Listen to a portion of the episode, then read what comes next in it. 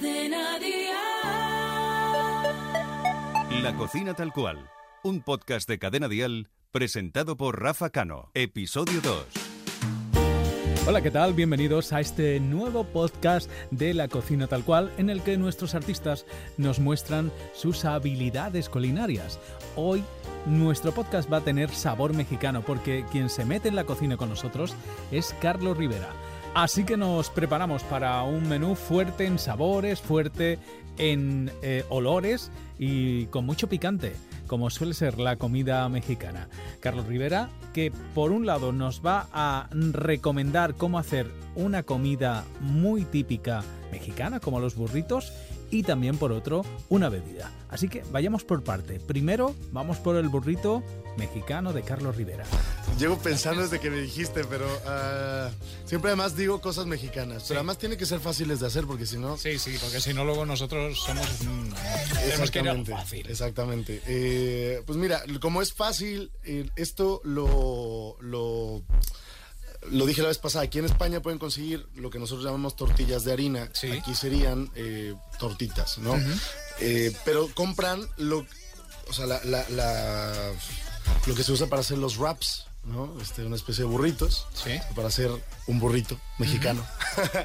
y eh, esto lo, lo pueden comprar en cualquier sitio porque Sí, yo sí, los sí, he lo encontrado, hay sí, que, es, que es para hacer eso. Entonces ya lo compras, lo, lo calientas primero. para que la- ¿Y qué le la- echamos? Y le vas a, bueno, a, a un lado, eh, compra, pero esto no sé dónde se pueda conseguir, pero sé que sí. Los frijoles, que serían, ¿cómo se llaman? También aquí? los hay Frijoles. ya prácticamente en todas Exactamente. partes. Pero bueno, compras la lata porque si los pones a hervir ya está un rollo Sí. más, pero no. Compras la lata, compras queso y eh, derrites el queso junto con los frijoles. Esto, eh, si puedes conseguir también chile chipotle, lo, lo Ese pica. consigues. Es- pero muy poquito, es el de los que menos pica. Ajá. Entonces le puedes poner solo un poquito para que le dé solo el sabor. Y luego ya lo pones dentro de tu tortilla o tortita. Y Ese y es un burrito de... Sería como un burrito eh, norteño. No, Porque es un poco más del norte. A partir de ahora es el burrito ribereño. Perfecto. Burrito ribereño, ya está.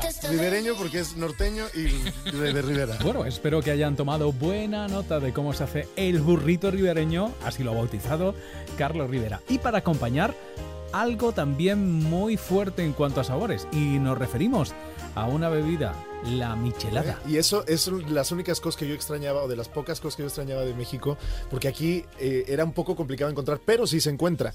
Eh, mira, Venga, a ver, va. vamos a tomar nota para hacerla, ¿eh? Sí. Venga. Bueno, el jugo o el zumo de dos limones, que más bien son limas, porque es el limón verde, Sí, no el amarillo. limas, Entonces sí. lima. Eh, lo van a exprimir en un vaso, van a poner salsa perris, ¿no? Así suficiente. Salsa perry que Sí. es... Es una especie de... Es como un zumo también. Es como un zumo Eh, para también. De hecho, se usa para ensaladas. Sí, exactamente. La botellita es verde. Eh, Y ahora algo- os, es- os decimos sí. cuál es, sí. Y es un poco ¿A qué oscuro el, eh, no sé, no, no te puedo decir. Hay otra cosa que se llama salsa Maggi o jugo Maggi. Vale, o sea, va- vamos. Que se usa- La, lima y el- la salsa perry, luego ¿qué más? Y luego la- la- el, el jugo Maggi o, su, o sumo Maggi. Esto es para, esto es para sazonar carnes. O sea, imagínense lo fuerte que es, pero es, es lo que hacemos los mexicanos. Comemos cosas muy fuertes. Le ponen eso al zumo de limón con todo, con todo lo que le estoy diciendo, más la, la salsa está. Salsa Valentina, que es una salsa picante mexicana. O si no hay Valentina, usan aquí eh, la, la Tabasco. Madre mía. Poco, ¿eh? Porque si no aquí les va a vamos picar. a salir volando Esto es una bomba. planta, Carlos. Luego, zumo de tomate y cerveza. Eso se lo toman, no saben lo que es. ¿Y tú pretendes que te salga novia con eso? Oye, yo lo hacía aquí en eh, eh, aquí en España. Llegué a invitar a algunos compañeros del Rey León.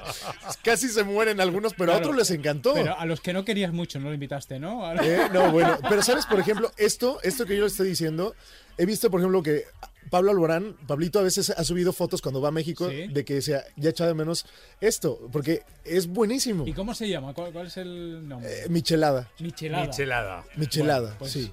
Tomamos nota, ¿eh? Oye, ya, mira, Rafa me está viendo con una cara de Sí. asusto, pero ustedes sí, no se asusten, Pero pruébenlo. MJ, MJ sí lo va a probar, seguro. Oye, MJ, Sí. me tienes que tuitear si te gusta, porque te lo juro que es muy bueno. No, no, te lo prometo. Y la próxima más, vez, como lo pruebe y me guste, esperaré que me lo hagas tú en míralo, persona. Ahí está. La Hay- foto, la foto es divina, MJ. Claro, y sabe tremendo. Aquí en Madrid hay restaurantes donde lo hacen. La michelada. Te- Sí, se los prometo. michelada. Sí, Bueno, sí, sí. bueno. De hecho, cuando vengo aprovecho ahí, ahí lo pido. Bueno, pues vamos a... Ustedes cuando vayan, ustedes pidan michelada. Es una. También eh, se toma con vodka que se llama Bloody Mary, que a mí no me gusta Sí. tanto como con cerveza, que es mejor.